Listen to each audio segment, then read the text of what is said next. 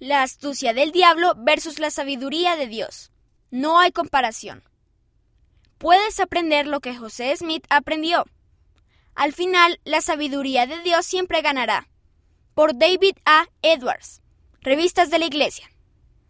Uno de los acontecimientos de los primeros años de la historia de la Iglesia que se repite a menudo se refiere a la pérdida de 116 páginas manuscritas del libro de Mormón. Hay dos razones por las que narramos la historia de dicho acontecimiento con tanta frecuencia.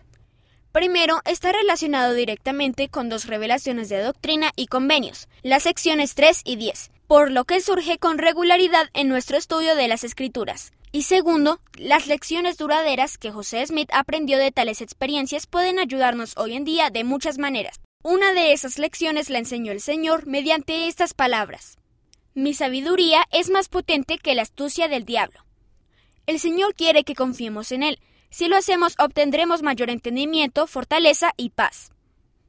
La experiencia de José Smith. Después que se perdieron las 116 páginas, el señor dijo a José Smith que no tradujera de nuevo esa parte de las planchas de oro, puesto que algunos hombres malvados conspiraban para engañar a las personas mostrando diferencias entre las dos traducciones. Sin embargo, siglos antes, el señor le había dicho a Nefi que hiciera las planchas menores y había indicado a Mormón que las incluyera en sus anales. De modo que José pudo reiniciar la traducción a partir de allí, y hoy en día tenemos el libro de Mormón. El diablo y quienes se prestaban a sus propósitos habían tramado un plan astuto, pero la sabiduría del Señor lo frustró. La astucia del diablo. La astucia del diablo puede asumir muchas formas, pero uno de los mensajes básicos parece ser no creas. Ese fue el principal énfasis del primer mensaje del adversario a los hijos de Adán y Eva, después que sus padres les hubieron enseñado el plan de salvación. Hoy en día, la esencia de sus astutos planes es el mismo mensaje. ¿Qué es lo que el diablo no quiere que creas? Pues bien, principalmente todo lo que sea verdadero o bueno.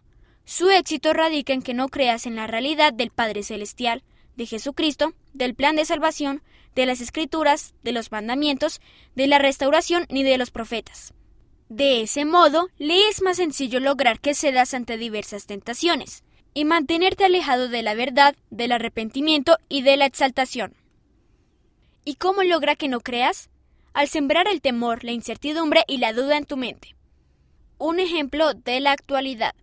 Por ejemplo, hoy en día, tal como en los días de José Smith, el mensaje de incredulidad del diablo se centra mucho en José Smith y en su labor como profeta de la restauración. Hay personas que tratarán de convencerte de que José Smith no era profeta y de que el libro de Mormón no es verdadero. Si realizas una búsqueda en Internet, podría darte la impresión de que hay muchas pruebas en contra del profeta y de su labor, pero se trata de astutos engaños. Tal como en los días de José Smith, había personas que querían desacreditarlo, y estaban dispuestas a mentir y engañar para hacerlo. En la actualidad hay quienes desean que te centres tan solo en algunos datos incompletos o tergiversados sobre el profeta o el libro de Mormón. No quieren que veas todo el panorama, desean que te atormentes con la duda. Tres consejos. El elder de Todd Christofferson del Quórum de los Doce Apóstoles brindó estos tres consejos sobre el estudio en cuanto al profeta José Smith. Sean pacientes, no estudien temas de manera superficial y no ignoren al espíritu. Primero, sé paciente. El Señor siempre nos bendecirá a causa de nuestra paciencia y de nuestra fe. Si somos pacientes y seguimos creyendo, aquello que no nos parezca claro a menudo se volverá más claro con el tiempo.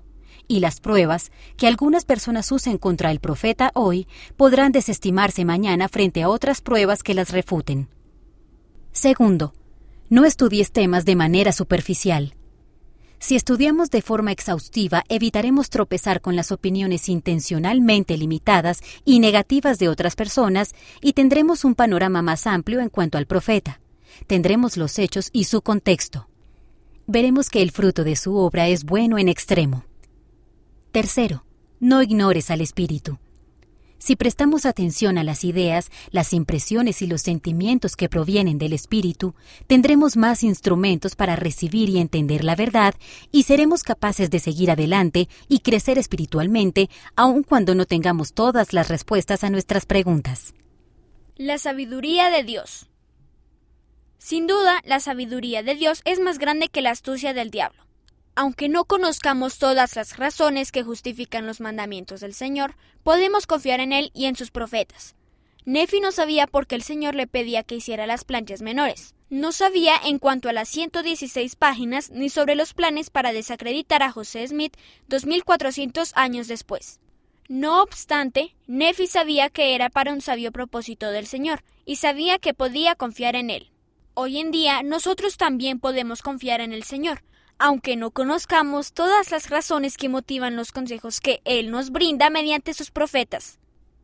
Podemos seguir creyendo y teniendo fe en Jesucristo y en su profeta escogido de la restauración, José Smith, aun cuando no se haya dado respuesta a todas nuestras preguntas. Podemos confiar en los tiempos del Señor. Podemos continuar teniendo esperanza, incluso cuando nuestros desafíos parezcan temibles y abrumadores. Podemos hacer todo eso gracias a que, pase lo que pase, al contrastar los astutos planes del diablo versus la sabiduría de Dios, no hay punto de comparación. La sabiduría de Dios prevalecerá siempre. Él conoce el futuro a la perfección. El Señor está guiando la restauración de su Evangelio y su Iglesia. Él va delante de nosotros. Él conoce el futuro a la perfección. Él les invita a la obra. Él se une a ustedes en dicha obra. Él tiene preparado un plan para el servicio de ustedes y al grado que se sacrifiquen sentirán gozo al ayudar a los demás a levantarse y estar preparados para su venida. Presidente Henry B. Eyring de la Primera Presidencia. Él va delante de nosotros.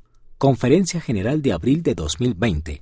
Liaona, mayo de 2020, página 69.